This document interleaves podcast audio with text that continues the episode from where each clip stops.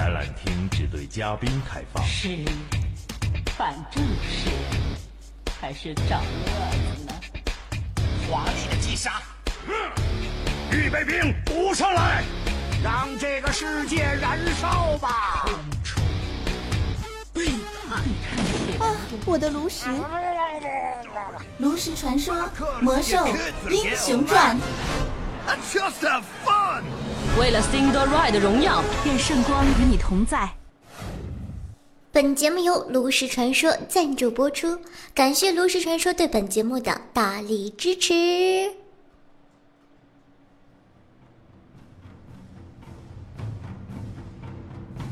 有人说，照相之前一定要摆个好 pose，像我这么飘逸灵动，挺好。当心被人暗算。如果你长得不够帅，可以拿一把道具，或者把脸藏起来，cos 个巨人也不错。这里禁止拍照。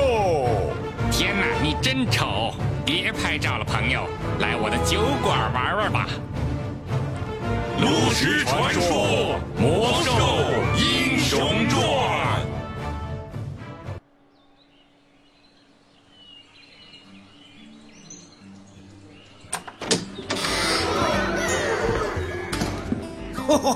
it's good to see you again. Pull up a chair by the hearth.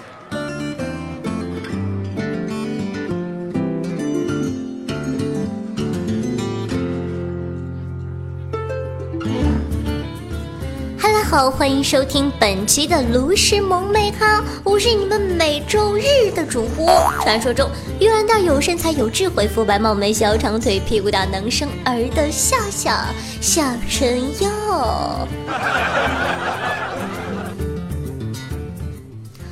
话说，自从接了这档节目，夏夏就开始很认真的在打炉石，这样算起来，嗯，也有几个月的时间了。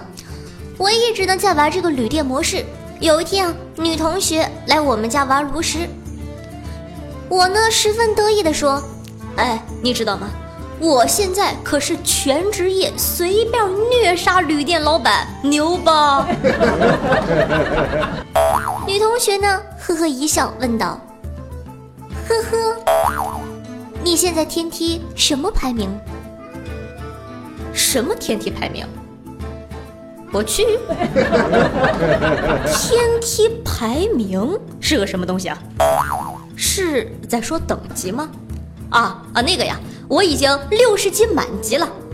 女同学很得意的说道：“哈哈，排名都不知道，还装牛逼？我告诉你吧，等级在炉石传说里并不是评定实力的标准，排名才是。满级的满大街都是。”像你这种旅店称帝的，只能算是入门级，只有进入天梯界，才能算得上是一名正式的炉者。而天梯界又细分为二十五、二十五级最次，一级最强。只有成为炉者，才能算是一名合格的炉大师。哦，すごい！ 老子还不是一个合格的卢大师呀！那同学，你是什么级别的呀？我问道。女同学一听，露出一脸傲然的表情，双手托了托胸，又揉了揉，捏了捏，故作平淡的说道：“二十二级炉者。”我一听，顿时震惊了。因为我玩了好几个月旅店模式，也就是最近几天才能做到全职业狂虐旅店老板，但在同学看来，我才入门，连那个什么什么炉者都不是。看来女同学说的那个天梯界里面肯定全都是高手，但我表面上却没有表现出来，你懂的。毕竟我还是见过一些大风大浪的人。女同学呢，以为我不以为意，急忙解释道：“哎，你别看我才二十二级，我告诉你，排名可没这么好上的。没有悟性，天梯界都进不了，更别想进入其他领域了。其他领域？难道一级还不是最强的吗？女同学呵呵一笑，呵呵，井底之蛙了吧？告诉你，二十五到二十级之上，便是卢大师梦寐以求的传说界。这之间有一道无法逾越的鸿沟，很多人终其一生都在渡劫。如果说排名二十五到二十的卢者算是高手，那么进入二十以内。才能算是一方强者，而十五级强者又有一个专属称号——炉师。有九层九的炉者，终其一生也只能在二十五到二十界内感叹人生。哦，我震惊了，并迫不及待地问道：“那十五之上还有更强的吗？”女同学露出痴痴的表情，说道。在那之上，便是传说中的存在了。我一听，更急了。那那到底叫什么呀？十五至时，卢尊。女同学一字一顿的说道：“这种级别的强者屈指可数，我们这种凡夫俗子，这辈子也别想了。”哎，我跟你说。此等强者一招一式，自有移山填海之威能，举手投足充满毁天灭地之霸气。我一听，顿时就吓倒了，脑中无限幻想卢尊是什么样子。我又问同学：“那卢尊之上还有什么呀？”同学说：“别打听了，在那之上的东西我也没有见过。传说之中，卢尊在上是卢帝。”卢帝之上是卢罗啊，就他的气势都能压倒一片卢者，别打听，会出事儿的。哇，原来卢氏传说这么有意思呀！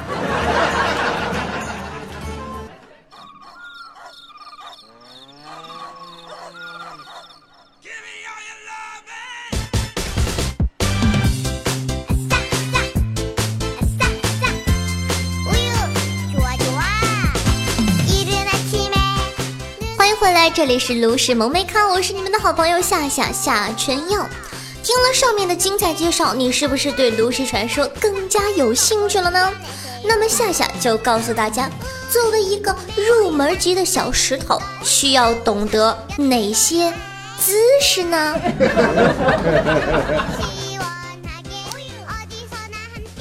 第一个姿势，炉石为什么是竞技游戏而不是运气游戏？如果说你仔细观察的话，每次黄金赛在各个直播平台中的弹幕，我们都能看到这样的弹幕：讲个笑话，炉石是竞技游戏，哈哈哈。其实啊，夏夏想说，这种想法本身就是个笑话。摆正心态是提高水平的根本。炉石为什么是竞技游戏？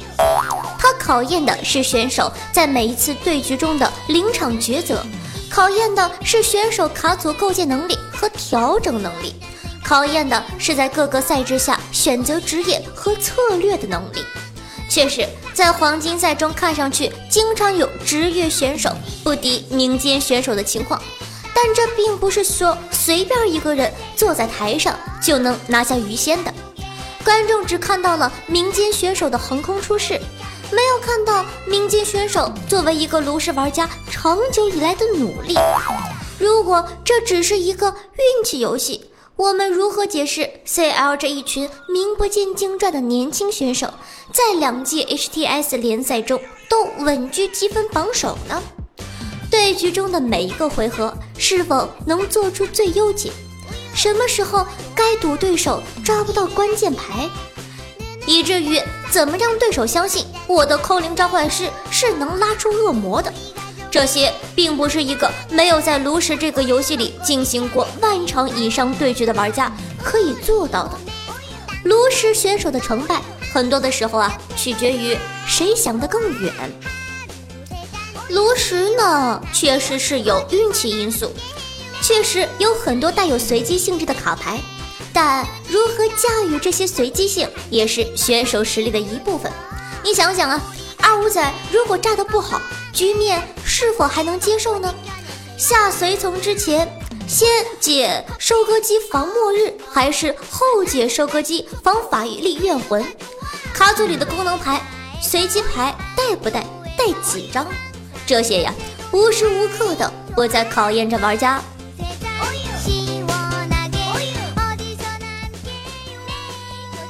第二招，是不是橙卡越多，卡组就越强？我有个很好的朋友，天梯十四级，缺卡。他有两句口头禅：“给我一套土豪战，老子此生再无怨言。”哎，你给我推荐的这个卡组打得过土豪战吗？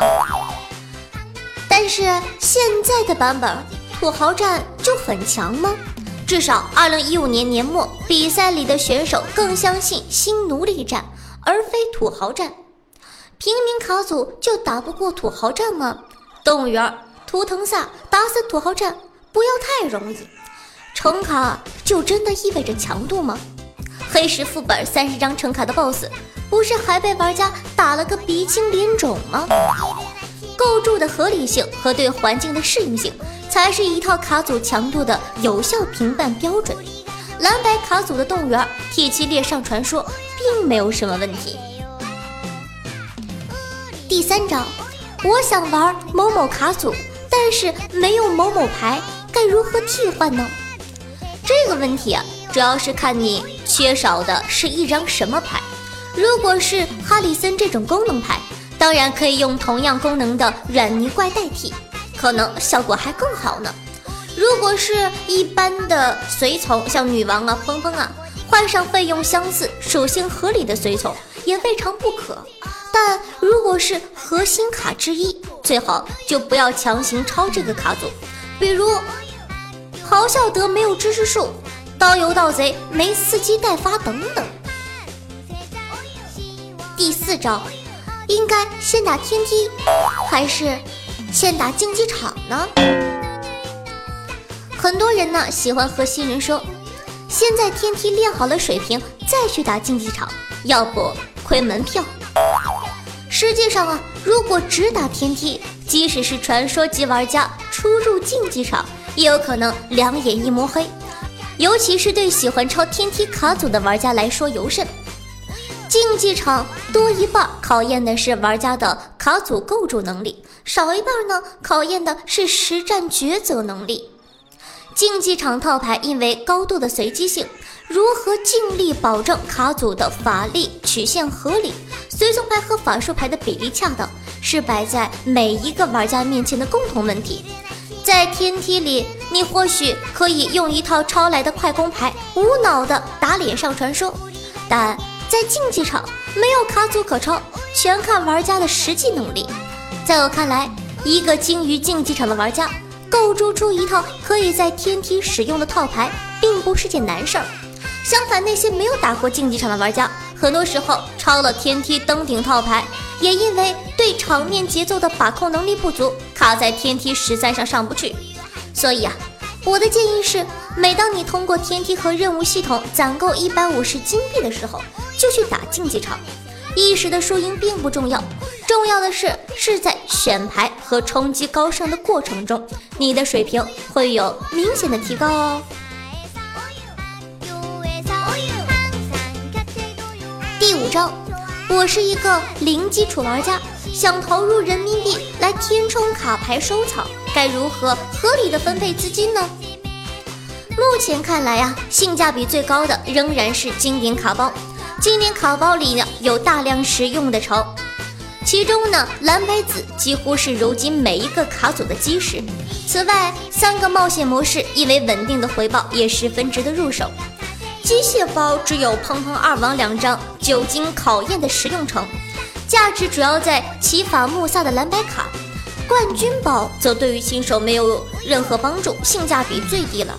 如果从零开始的话呢，建议经典包八十到一百二十包，三个副本，机械包四十包，冠军包就看心情了。当然，土豪不在乎这些。第六招，现在是某某卡组登顶，我要用我全部的奥数之辰来合成吗？首先呢，登顶卡组并不一定适合新手。传说组的对局环境和天梯中下层完全不同。之前传说组被旧奴隶战打得不剩下几个 T 七列的时候，中下层依然是 T 七泛滥。如今佛祖棋无数次被证明非常容易在比赛里被三观，传说组之前的骑士却又基本上全都是佛祖棋。所以啊，对于新手玩家来说，抄一套登顶卡组。并不一定适合自己所在的天梯环境，一些速攻或者针对速攻的套牌，或许能够更有效的帮助新手上分呢。第七章，如何快速提高天梯的分段？一个重要的方法就是更多的去关注环境里的其他常见卡组，牢记它们的主要构成框架。可以不用那些卡组来打天梯。但是要做到基本的了解，某主播可以直接问弹幕：“哎，牧师有几个圣光弹呢？”没有弹幕的普通玩家呢，只能靠自己的大脑去记忆了解。另外，只要条件允许，不建议死守一个卡组来全程使用。天梯几乎每五级环境就会有比较大的变化，随时根据当前等级常见的套牌来调整自己使用的套牌。对上分也是很有帮助的哟。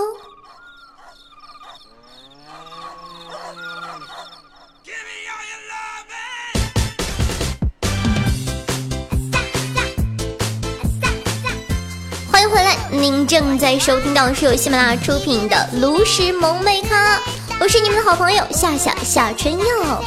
现在咱们来看一下近期的炉石资讯。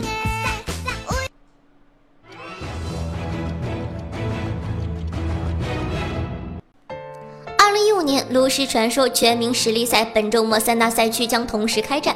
十二月二十六日，绍兴、衡阳、合肥；十二月二十七日，杭州、荆州、郑州。炉石风暴又将再次席卷浙江湘鄂皖豫赛区炉石玩家圈。话不多说，赶紧一起来报名吧！想要参加这场炉石周边聚会的玩家，可以搜索炉石官网全民实力赛，点击上面的我要报名链接，填写报名信息。每位玩家可以不限量参加城市赛，但只能代表一个城市参加省赛。城市海选赛将采用 BO3 的单淘汰制，直至决出城市冠军。此外，各个城市赛的冠军将直接晋级相应省赛的决赛。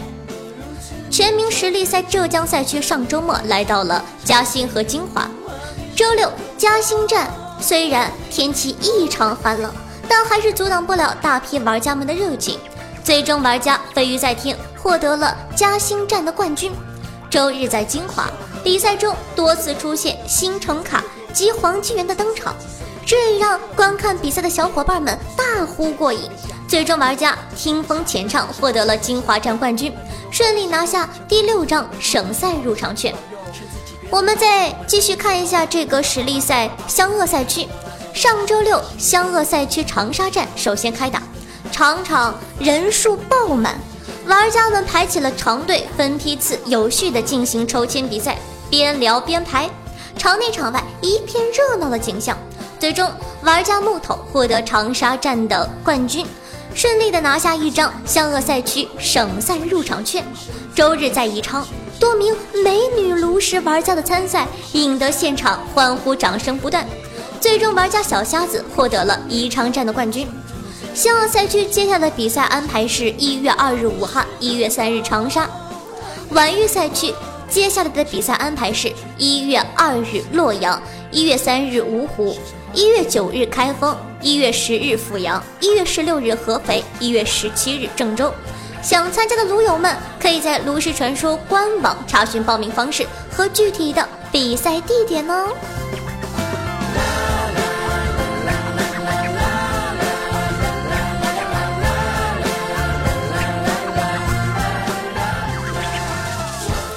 好的，咱们来看一下上期听众宝宝们的回复。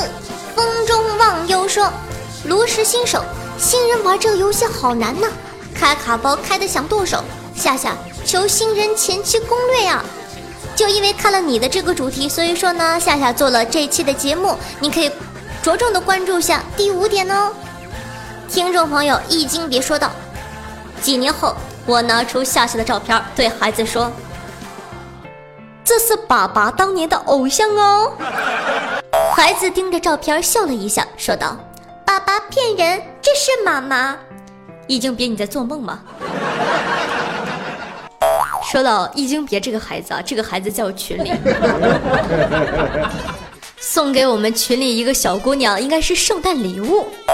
然后呢，今天的小姑娘在群里吐了个槽。我想啊，收到圣诞礼物应该很开心，为什么会被吐槽呢？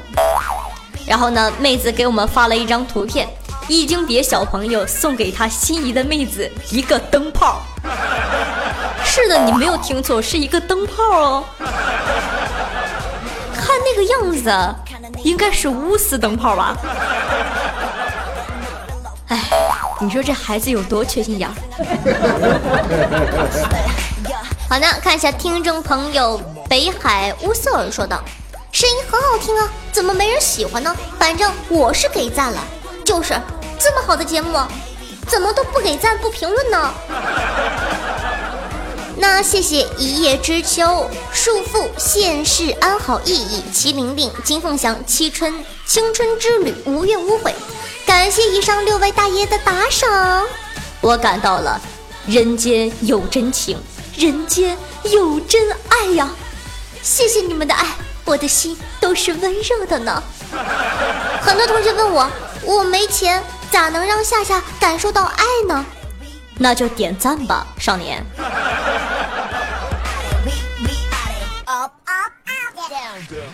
好的，那么本季的炉石萌妹咖就为大家带来到这里。如果说你喜欢的话呢，可以关注一下我的喜马拉雅主页，搜索夏春瑶，新浪微博主播夏春瑶加主播两个字。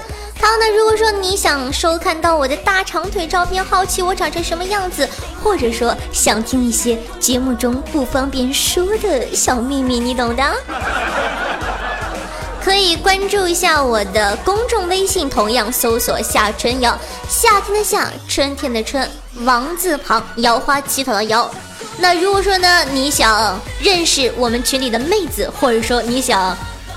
教育一下易经别应该送女生什么礼物的话，想跟夏夏一起唠嗑、一起玩的同学呢，可以加小的 QQ 群五八七七五三四幺五八七七五三四幺。每周六呢都会组织一些唱歌或者说嗯有趣的小活动，希望大家可以喜欢。好的，本期的节目就到这了，咱们下期再见，拜拜。